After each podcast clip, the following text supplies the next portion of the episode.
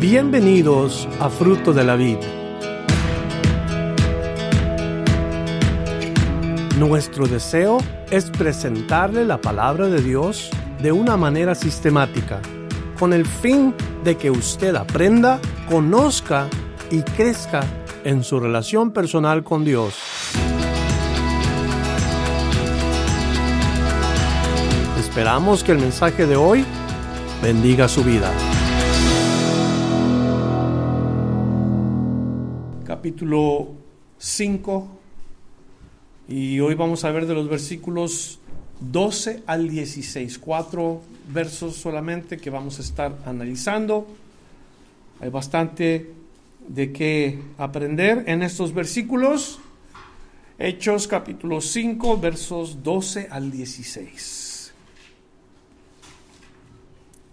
¿Listos? Padre Celestial, te damos gracias porque nos has llenado de tantas bendiciones. Aún sin merecer, tú has extendido tu gracia, tu regalo de la salvación.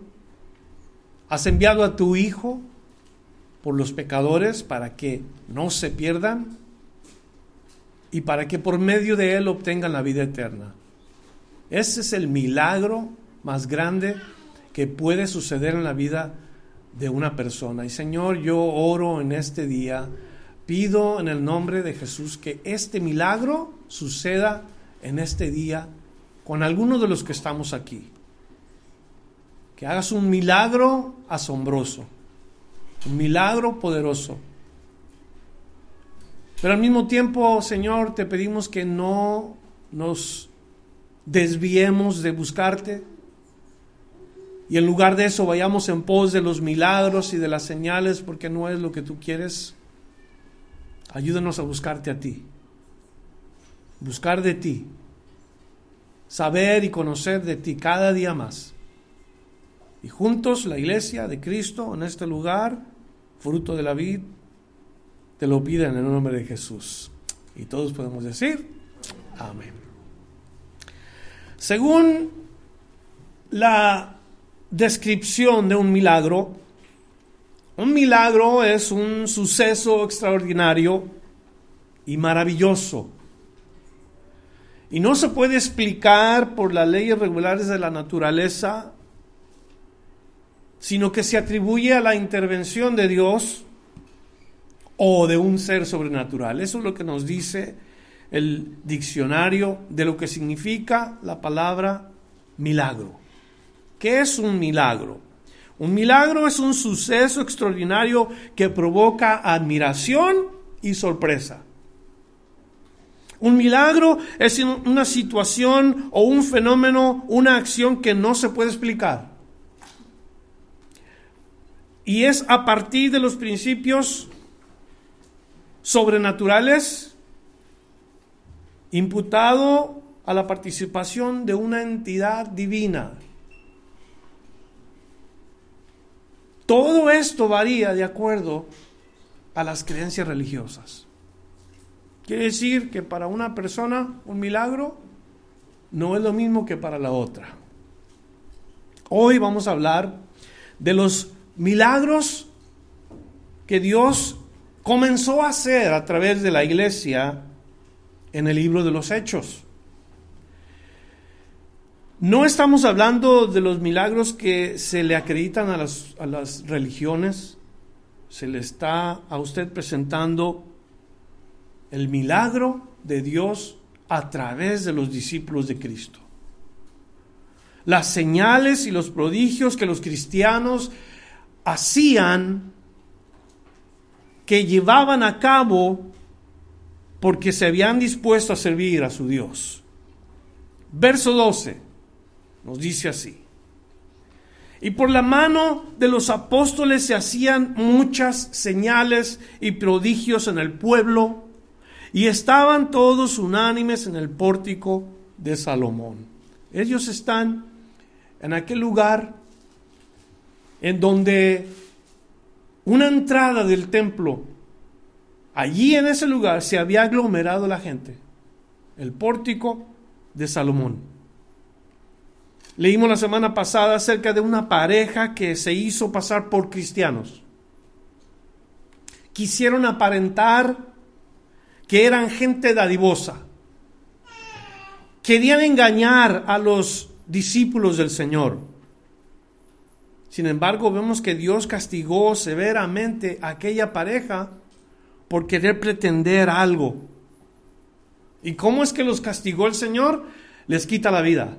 Es la, la, primera vez que leemos que Dios actúa de una manera tan severa con dos personas. Cuidado con las hipocresías. Porque si Dios trata así con nosotros, no la contamos. Nos dice aquí, por la mano de los apóstoles se hacían muchas señales y prodigios. Los apóstoles son aquellos doce hombres que acompañaron a Jesús durante sus tres años de ministerio. Esos son los apóstoles, los doce discípulos más cercanos de Cristo. ¿A cuántos de ustedes no les llama la atención las señales y las cosas milagrosas? ¿A cuántas personas de verdad no les sorprende estas cosas? Hay mucha gente que le gustan las señales y que quieren ver milagros asombrosos. Por la mano de los discípulos, por los apóstoles, se hacían señales y prodigios. No de uno, ni a dos, sino muchos milagros, muchas señales. Durante todos esos siglos que la iglesia comenzó a caminar, siglo tras siglo, 100 años, 200 años, 300, hubo muchos milagros. Hace rato oraba Ramiro acerca de que Dios levante a Javier Ochoa, que es un, un joven necesitado de un milagro de Dios. Y dijo algo importante que se me quedó. Así como ha levantado a muchos otros, miles de su cama, así levanta Javier Ochoa. Yo creo eso. Yo creo en un Dios que hace milagros así. E-, esos milagros no son producto de la religión, esos milagros son producto de una entidad, de una, de una divinidad. Por un tiempo en el siglo pasado, que viene siendo hace unos cuantos años, que eso es como en realidad es, ya pasaron 100 años, otro siglo más, Estamos en una nueva era, un nuevo siglo. Pero en, el siglo pasado la gente por cantidades iba a las iglesias. Por montones llegaban los, los domingos a los servicios. Y la razón por la que iban a estos lugares era porque querían ver milagros, porque querían ver señales. Querían el milagro, iban por la señal y qué triste decirlo, que es la razón equivocada por la cual nosotros vamos a la reunión de los santos. Nosotros no vamos a la reunión de los santos por los milagros y los prodigios. Nosotros vamos en búsqueda de Dios. Nosotros vamos a adorar a Dios. Nosotros vamos a que el Espíritu Santo nos ayude a venir delante de Dios con un corazón contrito y humillado. No buscando las señales. Créanmelo, las señales están por todas partes. Señales religiosas, señales eh, controversiales, señales de cosas que parecen milagros y la verdad uno tiene que cuestionar todas esas cosas. ¿Por qué? Porque algunos milagros son falsos, prefabricados. Señales que la gente inventa y, y, lo triste, como les digo, es que van por el milagro, no van por la palabra de Dios.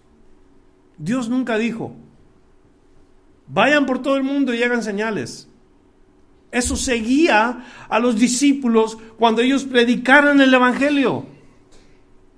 La señal sigue a la prédica del Evangelio. Apréndalo este día usted.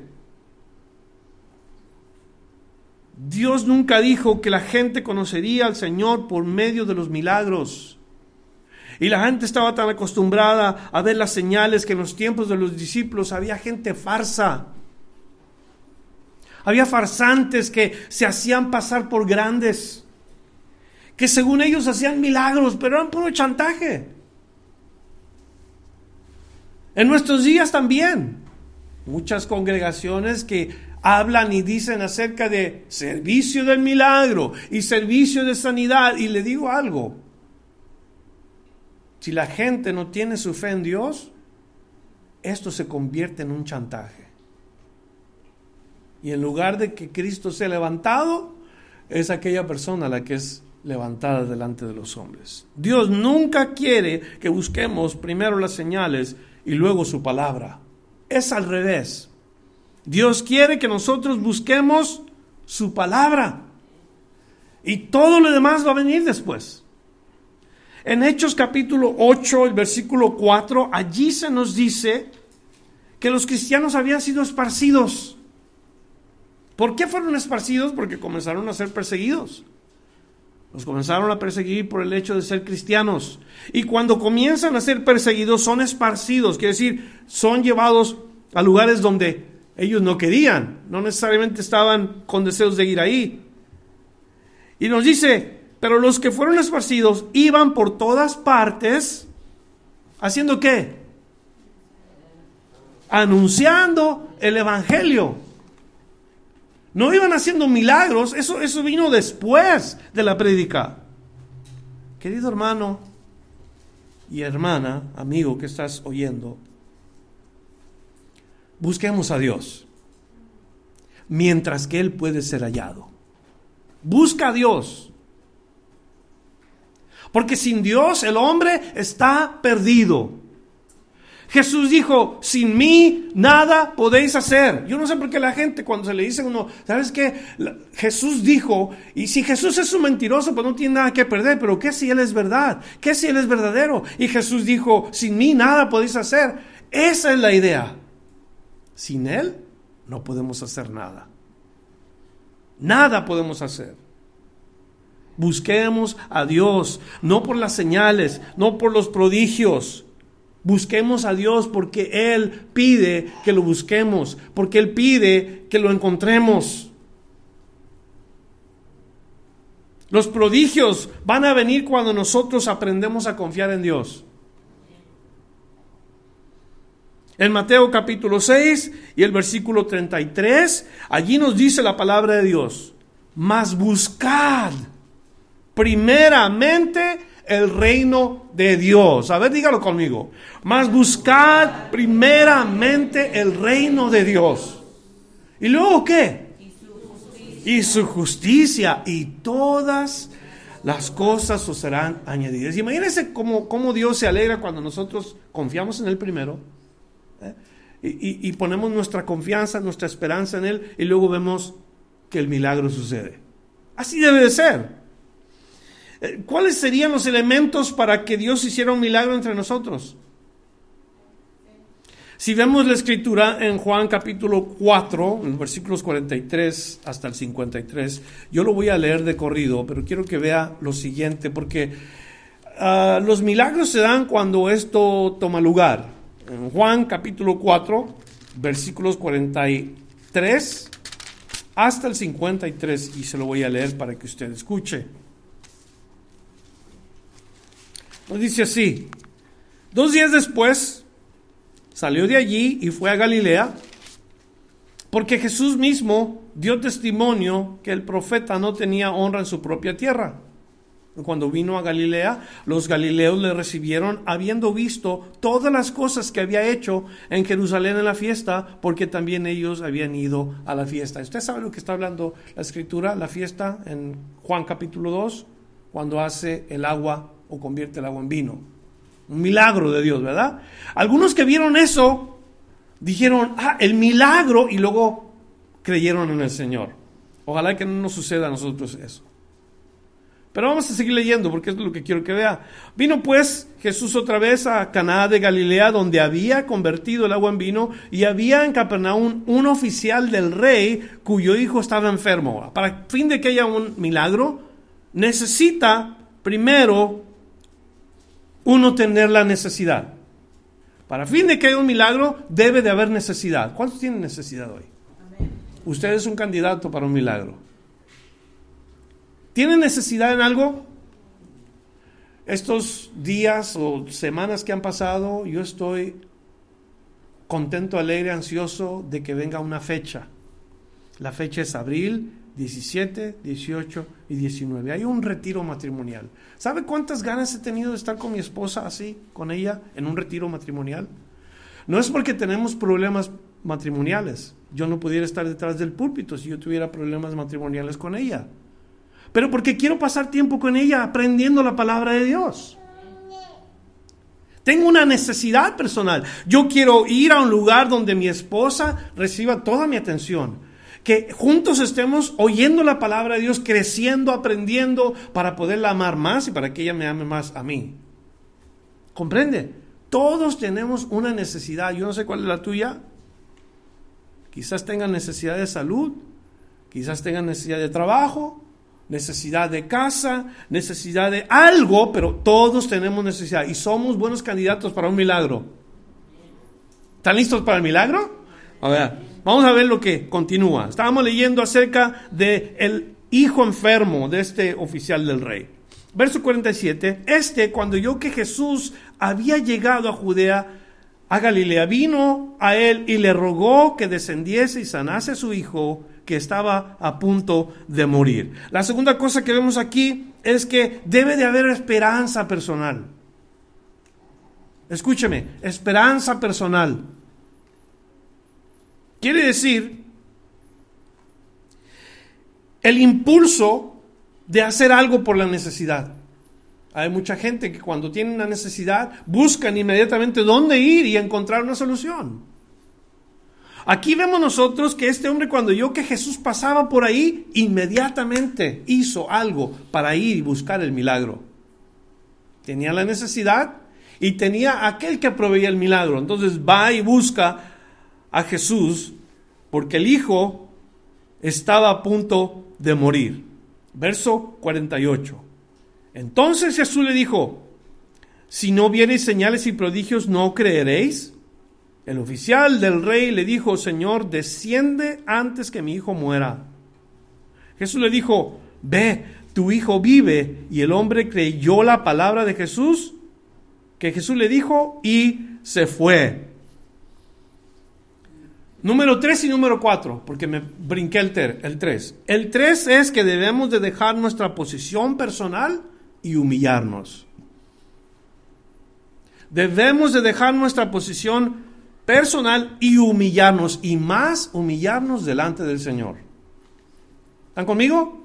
Humillarnos delante del Señor. Número cuatro, que la persona pida el milagro. Señor, sana a mi hijo antes de que muera. Entonces nos quedamos en el 4, vamos a seguir leyendo. Jesús le dice, ve tu hijo vive en el versículo 50. Ve, tu hijo vive. Y el hombre creyó la palabra de Jesús y le dijo, que le dijo y se fue. ¿Qué es eso? ¿Cómo se llama eso? Fe. Creer la palabra. Fe. La fe viene por el oír. ¿El oír de qué? De la palabra. Oír y creer. Cuando Jesús le dice, ve tu hijo eh, sanado, el hombre creyó. Esos son los pasos para que ocurra el milagro. Tú tienes un milagro, eh, una necesidad. ¿Quieres un milagro? Está la necesidad crítica, está la petición, está tu posición personal, está eh, tu fe. O sea, todo esto se requiere para un milagro. No nada más es ir y ponerte delante de una cosa y decir, oh, yo quiero un milagro. Por, ejemplo, mire, esto está chistoso, pero, pero lo tengo que decir. La tortilla milagrosa, ¿cuántos han escuchado eso? Que a una tortilla se le apareció una imagen religiosa y la gente está yendo y la tienen en una cajita de dulces y, ya le pusieron barniz y no sé qué tanto para que no se eche a perder. Y la gente cree en eso.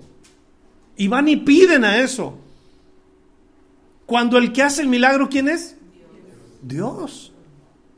¿Por qué somos tan supersticiosos, tan, tan religiosos si vamos a buscar algo que no hace nada?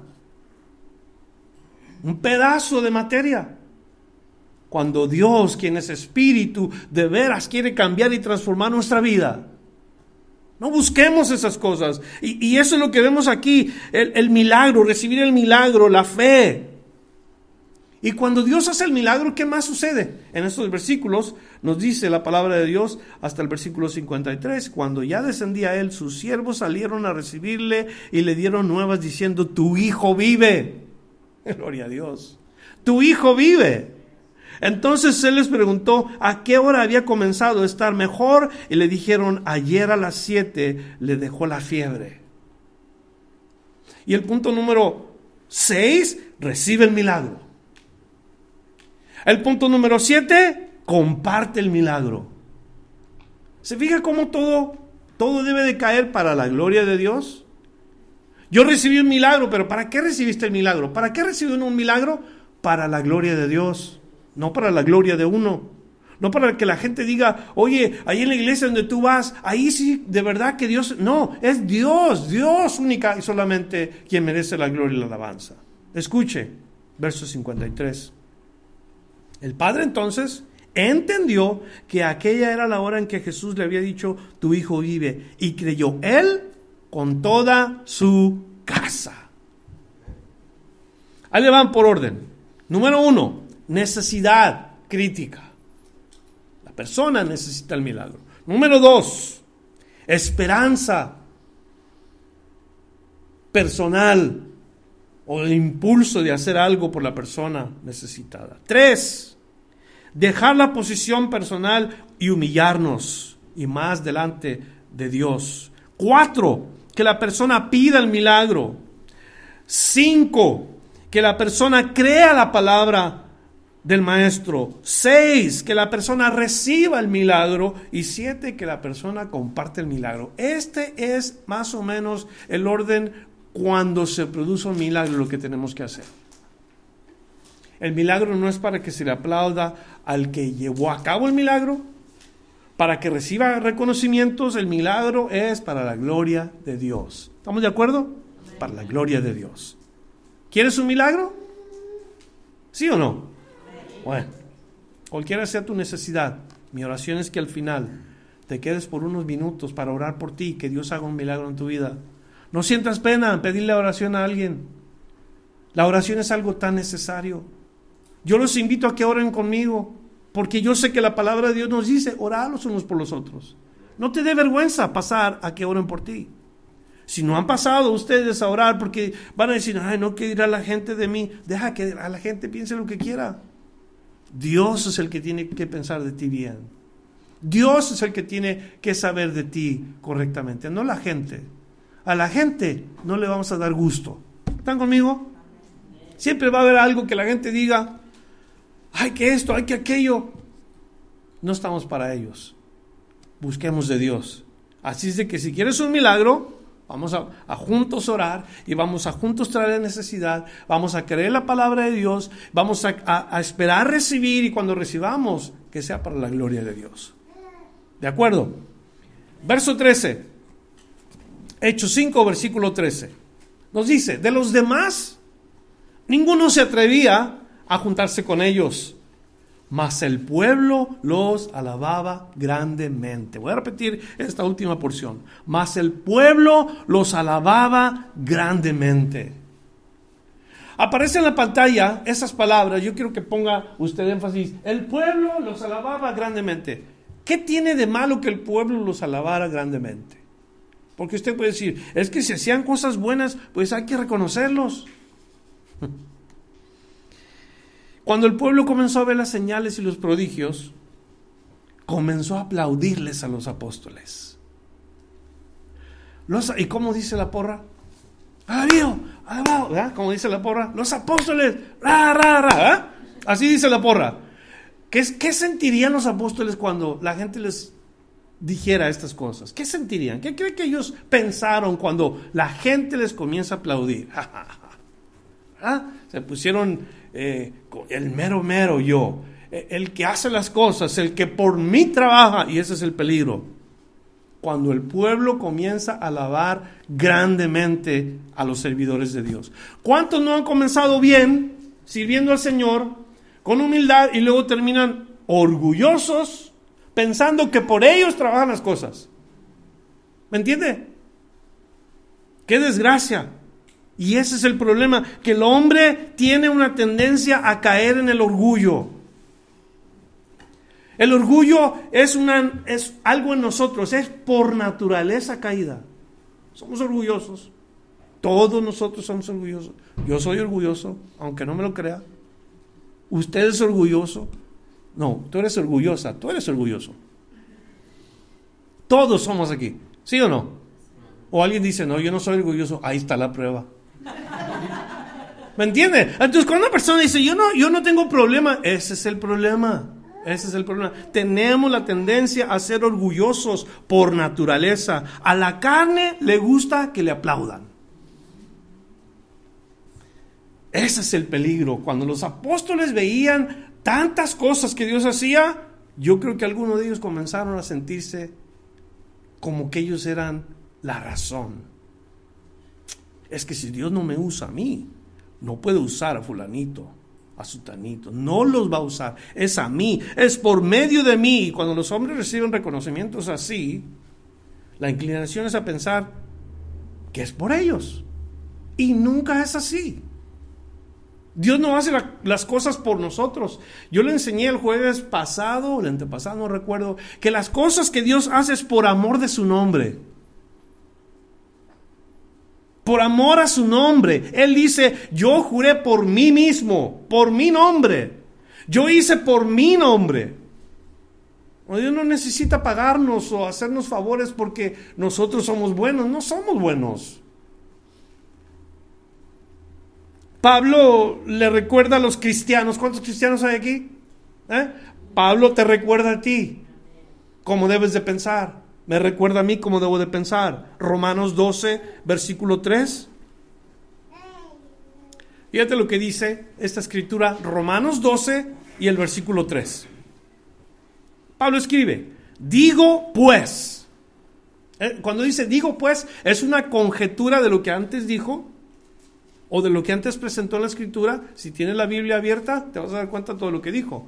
Dice, digo pues, por la gracia que me es dada, a cada cual que está entre vosotros, que no tenga más alto concepto de sí que el que debe tener, sino que piense de sí con cordura, conforme a la medida de fe que Dios repartió a cada uno.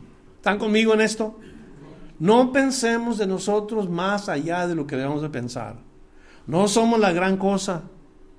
Las cosas no se hacen por nosotros. Nosotros solamente somos un instrumento que Dios quiere usar. Si yo me salgo a trabajar a la yarda afuera y comienzo con una pala a escarbar, a hacer un, eh, un surco para plantar mis tomates, óigame, cuando los tomates comiencen a salir, yo no voy a ir a la, a la pala y le voy a decir, oye, qué buen trabajo hiciste. ¿verdad?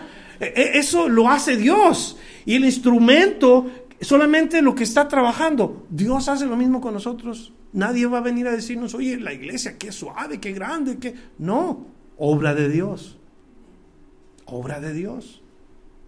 ¿Quieres ser parte de la obra de Dios? Deja que Dios te use.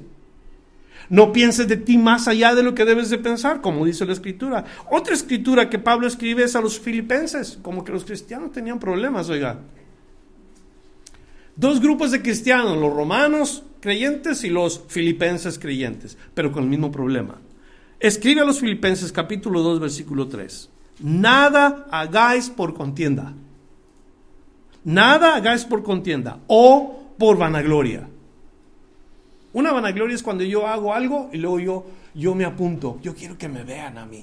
Yo quiero que digan de mí. Y cómo hay gente así, ¿no?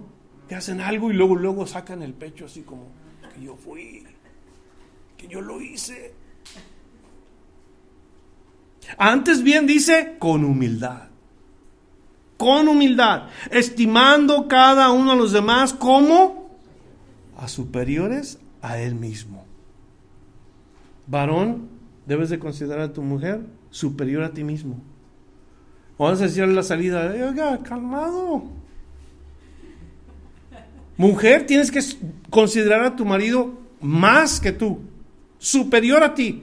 Si todos consideramos a nuestro cónyuge de esa manera, vamos a tener unos matrimonios ejemplares. La gente va a decir en fruto de la vida, oye, ¿cómo se tratan las parejas tan... ¿De qué manera Cristo se refleja en ellos? Pero si estamos compitiendo a ver quién, quién hace más y a ver quién... ¿Me entiende lo que digo? O sea, no es posible que un lugar cristiano tenga competencias, no es posible que en un lugar cristiano haya pleitos. No, vamos a hacer las cosas sin contienda, vamos a hacer las cosas sin vanagloria. Vamos a tener una actitud humilde considerando a los demás superiores como a nosotros mismos. Es tarea difícil.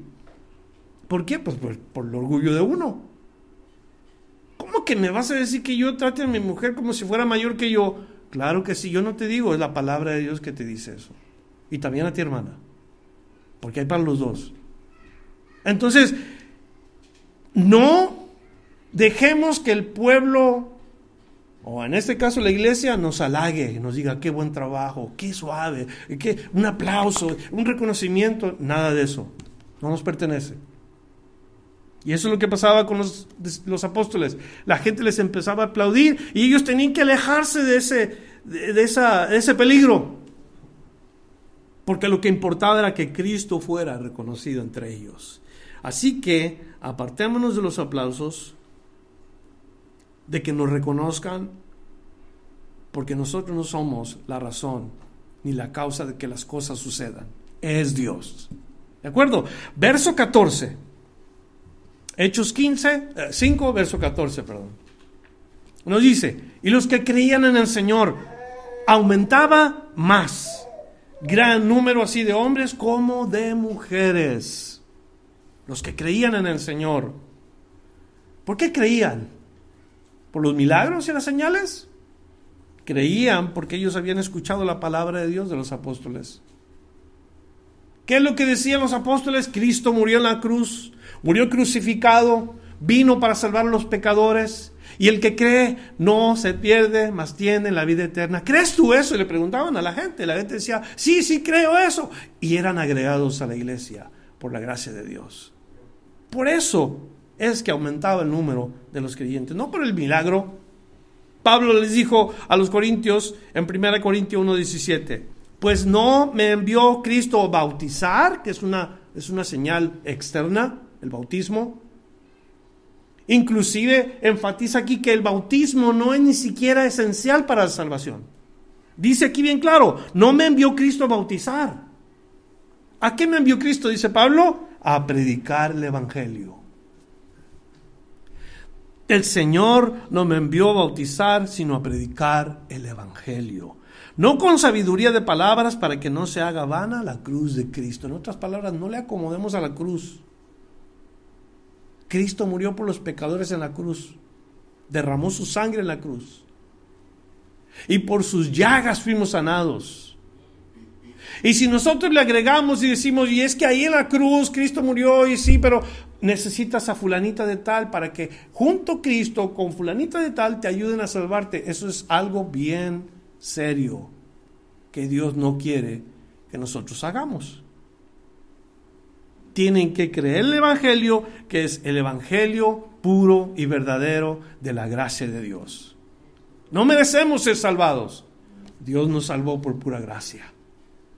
En 1 Corintios 1:23 también dice, pero nosotros predicamos a Cristo crucificado. Para los judíos, ciertamente tropezadero, y para los gentiles, locura.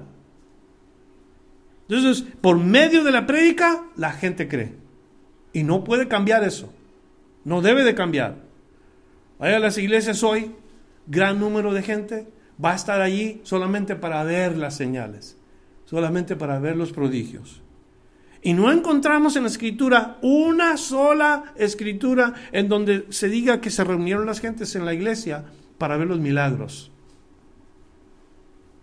para ver prodigios se, juntaban, se reunían para oír la palabra de Dios. Esto sí se lo puedo garantizar. Ahora, un énfasis. Gran número de hombres y mujeres. ¿Ya saben qué días vivimos usted y yo? ¿Ya se dieron cuenta el, el tipo de pensamiento que hay, las prácticas que hay? Gran número de hombres como mujeres. Punto. ¿Por qué dice eso la palabra de Dios? ¿O por qué yo quiero enfatizar esto? Dos géneros. género masculino, género femenino. ¿De acuerdo? Para los que estamos aquí, ¿están de acuerdo en eso? Pues el mundo no está de acuerdo con usted. El mundo incrédulo no cree lo que usted cree. El mundo incrédulo dice, y gran número de hombres, de lesbianas, de homosexuales y de mujeres. Ya son cuatro géneros allí. O más bien, cuatro distinción de personas. Pero no fue así. Dios creó al hombre y a la mujer. ¿Con qué propósito? Pues vamos a ver lo que la palabra de Dios nos dice, porque cuando Dios crea al hombre y a la mujer, los crea con un propósito. En Génesis 1.27 nos recordamos que hizo Dios desde el principio. Y desde el principio quiere decir que desde el principio se hizo así y hasta el final se tiene que quedar así. Y creó Dios al hombre a su imagen, a imagen de Dios lo creó varón y hembra los creó. ¿Alguien más entra ahí? No, ¿verdad? Varón y hembra. ¿Cómo procrea el hombre para continuar aquel patrón que Dios eh, estableció desde el principio? Que cuando un hombre y una mujer se casan, tienen hijos, tienen una familia. Y la familia comienza a desarrollarse y este es el núcleo de la sociedad. Sin el hombre y la mujer se acaba el núcleo familiar. No hay sociedades. ¿Quieren comprobar la gente que dice que ahora son de este tipo de personas, vamos a decir la palabra homosexuales y lesbianas, si hacen una sociedad, ¿cuánto tiempo dura una sociedad así? No mucho. ¿Por qué? Porque se acaban, mueren, no hay reproducción, no hay otros que van a salir de ellos. ¿Se fija cómo está torcido todo eso? Dios dice por eso que gran número de hombres como de mujeres, punto. Así que los hombres y las mujeres creían la base fundamental de la sociedad, por eso es tan importante que un hombre y una mujer traigan a sus hijos a la iglesia, conozcan la palabra de Dios para que no crezcan adoctrinados en el nuevo sistema que está teniendo este mundo, ese pensamiento liberal. Y es tu trabajo, querido hermano y hermana, matrimonios que están aquí, de instruir a los hijos la verdad. Porque están siendo bombardeados por todas partes. Y a edades bien pequeñitos les quieren enseñar que acepten el homosexualismo, que acepten a las lesbianas, que acepten ese tipo de pensamientos. Cuidado, porque eso va contra los designios de Dios. Y nosotros somos responsables de esto. ¿Estamos de acuerdo o en desacuerdo? Vamos a continuar entonces creyendo que eso es lo que Dios nos dice de consejo. Nosotros oramos que el Señor nos ayude así como desde el principio nos creó hombres y mujeres, y que nuestra imagen de creyentes continúe y que ayude Dios siempre a los que creemos a traerle gloria y honra a Él, porque eso es lo que el Señor merece, gloria y honra. Verso 15, tanto que sacaban a los enfermos a las calles y los ponían en camas y lechos para que al pasar Pedro, a lo menos su sombra cayese sobre alguno de ellos. Aquí tenemos un versículo que es un poco, pudiera yo decir, como con sentido del humor. Este versículo a mí me dice que a alguien se le ocurrió algo y luego la gente, como borreitos, fueron y hicieron lo mismo. Y eso es lo que toma lugar aquí, porque ¿Es verdad o es superstición lo que sucedió aquí? Lucas, quien es el escritor de este libro, nos relata que la gente sacaba a sus enfermos a las calles. Porque pasaba por ahí Pedro o Juan o quien sea, pero en este caso hablan de Pedro, y, llegaron al punto de pensar que los apóstoles tenían poderes sobrenaturales. Fíjense el peligro. Llegaron ellos a pensar que los apóstoles eran milagrosos. Y, concluyeron, yo no sé cuál fue el supersticioso que se le ocurrió decir, voy a sacar a mi enfermo para que cuando Pedro pase, la sombra lo sane. Y de alguna manera él sacó su enfermo y el enfermo sanó o mejoró y dijo, oye, no, es que lo que tienes que hacer es saca tu enfermo y cuando pase Pedro, la sombra lo va a tocar y va a sanar. ¿Verdad o superstición? ¿Ustedes qué dicen? ¿Verdad o superstición? A ver la iglesia de este lado qué dice. ¿Superstición o verdad? Superstición. ¿Y de acá? Ustedes son una iglesia unida. Yo creo que era superstición. La superstición es la creencia que resulta contraria a la razón y ajena a la fe religiosa. Esa es una superstición. La superstición cree que ciertos fenómenos disponen de una explicación mágica o mística. Por ejemplo, no camines debajo de una escalera. ¿Verdad o superstición? No te cases el viernes 13. ¿Verdad o superstición? Ah, otra que le puedo decir. ¿Usted sabe una? El gato negro. ¿Que el gato negro qué es? Mala suerte. Superstición. ¿Que se quebra un vidrio? ¿Ustedes qué dicen? Un espejo, ¿verdad? Ven, que bien se la saben. Que bien conocen las supersticiones hermanos cristianos. Que se le cayó la sal. Que, bueno, tantas cosas que la gente inventa. Y créanmelo, pasan de una de un oído a otro y se van pasando como que si fuera la verdad, pero no es verdad. No tenemos ninguna escritura acerca de este acontecimiento que la sombra de Pedro sanara a nadie. Ninguna. Eso es lo que pensaban ellos. Oh, no, es que ahí en la, sombra, cuando la sombra pega, es, oh, milagro de Dios, porque esos hombres son tan santos, tan puros, que cuando pasen por ahí van a ser sanados. Eso es bien peligroso. Mucha superstición. Se convierten en parte de las culturas y las tradiciones de la gente y no son verdad. Y, inclusive hasta el punto de que si está un cuadro mal puesto, esa es mala suerte.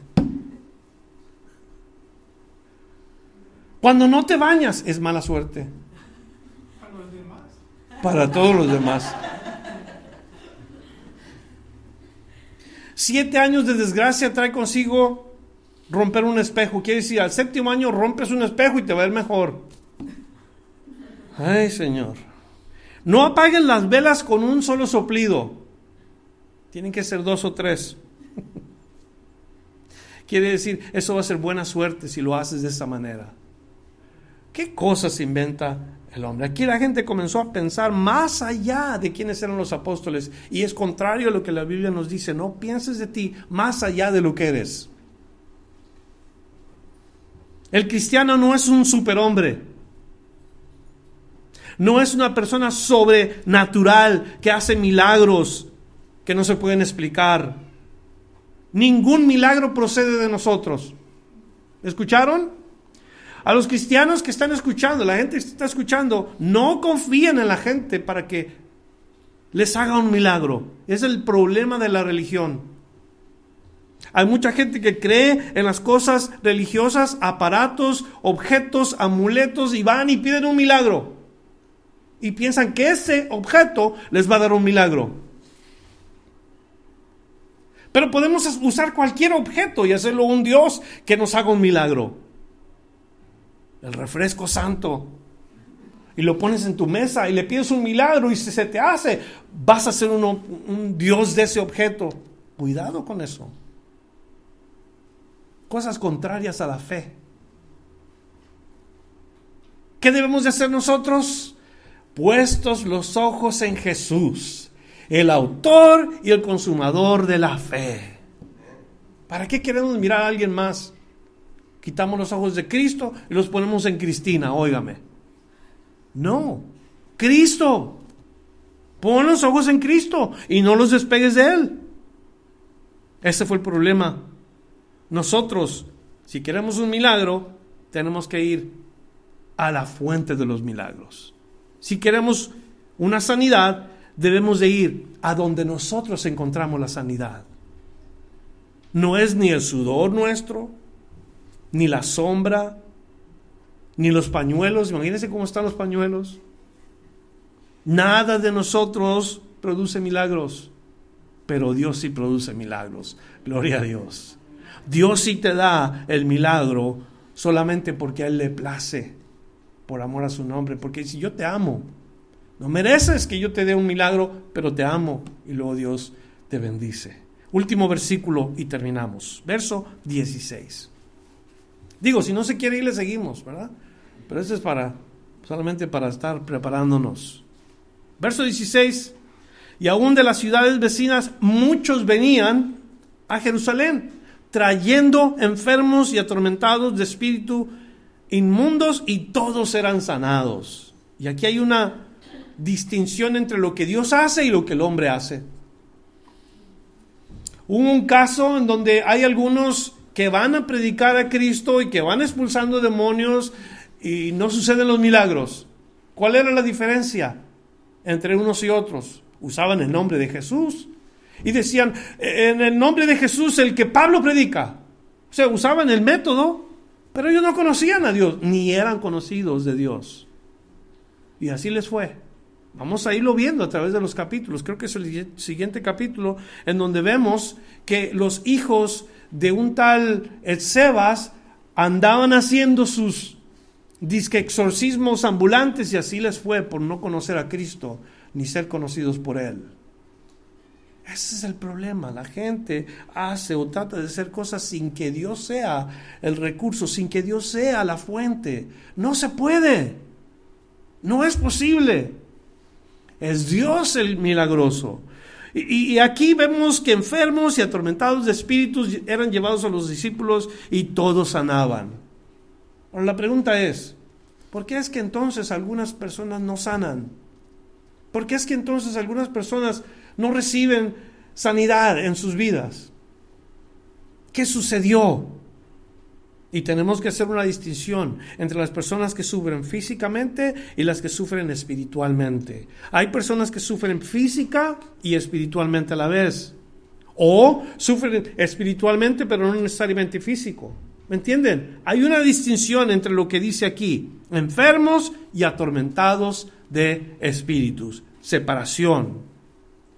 Job, un hombre de Dios, estaba bien Físicamente no le faltaba nada. De pronto, en un día, pierde a sus hijos y su ganado y sus propiedades y pierde todo. Lo único que no pierde es su esposa, pero todo pierde en un día. Si leemos el libro de Job, el capítulo 1 nos dice eh, que que es un, un ámbito, porque ¿quién es el que controla el ámbito espiritual? No es el diablo. Quiero que entienda esto. El que controla el ámbito espiritual es Dios. Dios tiene control sobre todo. Amén. Ese, ¿Cómo es posible que Dios tenga control sobre todo si hay maldad en este mundo? Pues lógicamente, como creyentes, no podemos decir que Dios es el causante de la maldad. En ese ámbito espiritual donde Dios controla, hay alguien más a quien se le da permiso de entrar en ese ámbito. Hay alguien más a quien se dice, está bien, veías o ve y O sea, recibe el permiso para entrar en este ámbito espiritual. Y su nombre es Satanás. Y viene entre los hijos de Dios a presentarse, entre ellos viene Satanás y Dios le dice, ¿de dónde vienes? Y él le dice, yo vengo de, rodear la tierra, vengo de ver qué onda con los hombres. Y dice, ¿no has considerado a mi siervo Job? Y aquí se pone a aquella persona cuando Dios le dice, ¿no has considerado a mi siervo Job? Y luego lo describe su carácter, varón justo, temeroso de Dios, apartado del mal. No hay ningún otro como él en la tierra. En otras palabras, Dios levanta un trofeo para Satanás y dice, mira, mira para que veas. Y Job es el trofeo. ¿Sabes qué dice el diablo? Dice, ah, no, pues claro que Job no te va a temer de vale, mira, tiene todo, le has dado hijos, propiedades, pero déjame quitarle todo eso para que veas lo que va a hacer. ¿Cómo te va a maldecir en tu cara? En ese ámbito, Dios dice, está bien, ve, nomás no toque su vida. Y el diablo va, ¿y qué sucede? Los hijos se van de fiesta con el mayor y hacen una carne asada y, están comiendo bien a gusto y de pronto viene un fuerte torbellino o un fuerte viento que hace que la casa caiga sobre todos ellos y nomás se salva uno para que se dé cuenta Job, uno de sus siervos. Están los siervos en el campo con los ganados y, hay una guerra entre los vecinos y vienen y matan a todos los siervos. Nomás escapa uno para que Job se dé cuenta. Y pide propiedades y como dije, todo eso. Capítulo 2 de Job, ¿qué nos dice? Lo mismo, vienen los hijos delante de Dios y Satanás se presenta. ¿De dónde vienes? De, de rodear la tierra. ¿No has considerado a mi siervo Job? ¿Por qué? Porque Job no fue infiel a Dios. Aun cuando el diablo le quita todo, Job se mantiene íntegro delante de Dios. Y el Señor le dice, ¿no has considerado mi siervo Job? No hay otro como él en toda la tierra. No, pues sí, pues es que le has protegido. Pero déjame tocar su cuerpo para que veas cómo te maldice. Y le vuelve a decir el Señor, está bien, pero no toque su vida. Y va, ¿y qué sucede con Job? Se enferma. Le sale una llaga por todo el cuerpo, le enferma de tal manera que no habla por siete días. Y de estar bien físicamente, nada le necesitaba, de estar bien físicamente pasa a estar física y espiritualmente mal. Y, y maldecía el día que nació. Y hubiera preferido haber muerto el día que nací. O sea, su estado anímico espiritual Cero.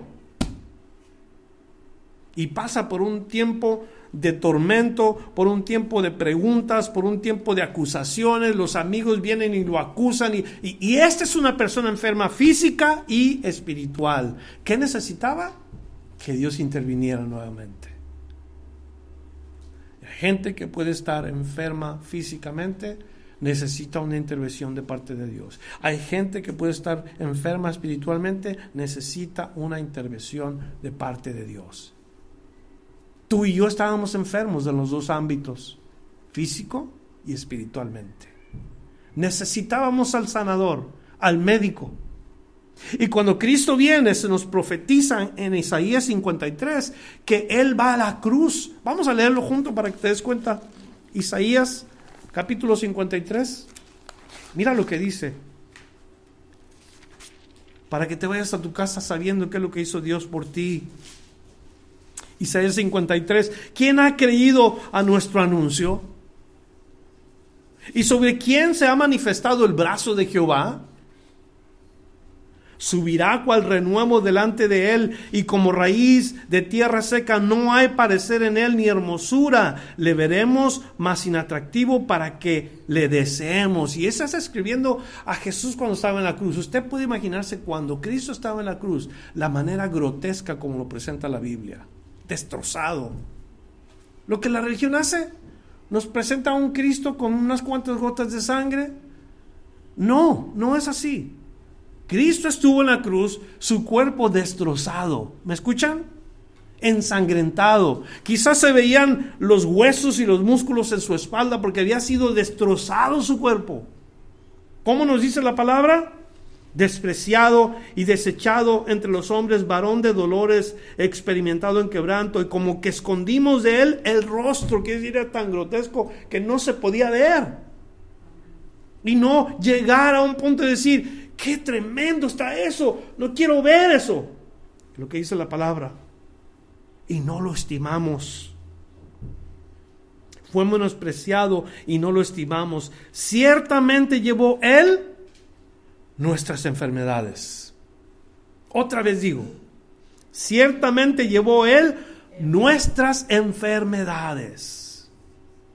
Y sufrió nuestros dolores. ¿Por qué? Porque Cristo era inocente. Él no debía de haber estado ahí. Pero fue a la cruz por amor a nosotros. Qué hermoso, ¿verdad? que Cristo haya ido a la cruz cuando no debía nada. Y sufrió nuestros dolores y nosotros le tuvimos por azotado, por herido de Dios y abatido. Mas él herido fue por nuestras rebeliones, molido por nuestros pecados. La palabra exactamente que quería que se, dieran cuenta usted, él fue molido. Que se veía la carne destrozada. Cuando dice que le daban los latigazos, no piensa que era solamente un, un, pedazo de tela, no, eran pedazos de hueso, pedazos de piedra, y cada vez que golpeaba se traía un pedazo de carne. Es como la palabra de Dios describe la manera como fue destrozado su cuerpo. Molido por nuestros pecados, el castigo de nuestra paz fue sobre él y por su llaga fuimos nosotros curados. Por sus llagas fuimos nosotros curados. Promesa de Dios. ¿Tú crees en la palabra de Dios? ¿Crees en lo que acabamos de leer? Tú puedes recibir un milagro. Y te voy a decir por qué porque tú tienes necesidad. Yo tengo necesidad. Y quiero venir delante de Él con un corazón contrito y humillado. Y quiero oír que el Señor me ama a ese punto, de que Él carga con, mi enfermedad y carga con mi dolor. Él carga con todo esto. Y yo puedo confiar en Él y recibir el milagro. Y una vez que yo reciba el milagro, lo voy a compartir con alguien para que experimente el amor de Dios.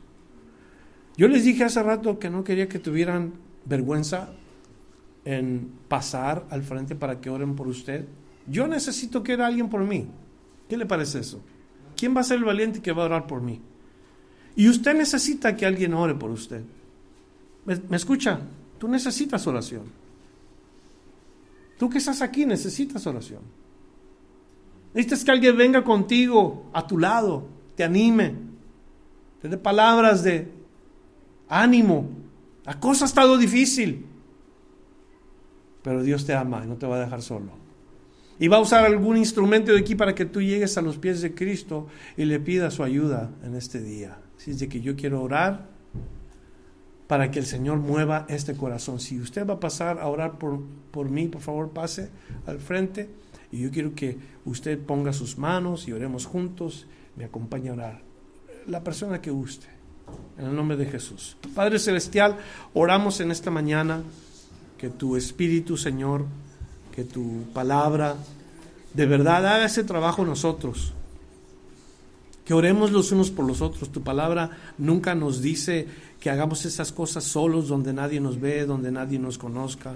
Más bien que busquemos la compañía, busquemos el tener el convivio, la comunión los unos con los otros. Y esta mañana, Señor, oramos para que tu Espíritu se mueva aquí entre nosotros, en el nombre de Jesús. Y estos que han pasado al frente, para que oren por ellos, pedimos que tu Espíritu les ministre, les ayude, los llene, Señor, para que podamos recibir en, en el nombre de tu Hijo Jesucristo, que nuestra fe dependa única y solamente de ti, Señor. Haz milagros y, muestra señales, pero que no sean las razones por las que nos acercamos a ti. Que sea tu amor, tu misericordia, por la que nosotros nos damos cuenta, qué bueno, qué misericordioso. Porque eso es lo que nos guía al arrepentimiento, el ver qué bueno ha sido tu Señor. Damos gracias en el nombre de Cristo Jesús. Amén. Gracias por escuchar la enseñanza de hoy. Visítenos en frutodelavid.com para escuchar más mensajes, para obtener las notas del estudio y para comunicarse con nosotros. Que Dios le bendiga abundantemente.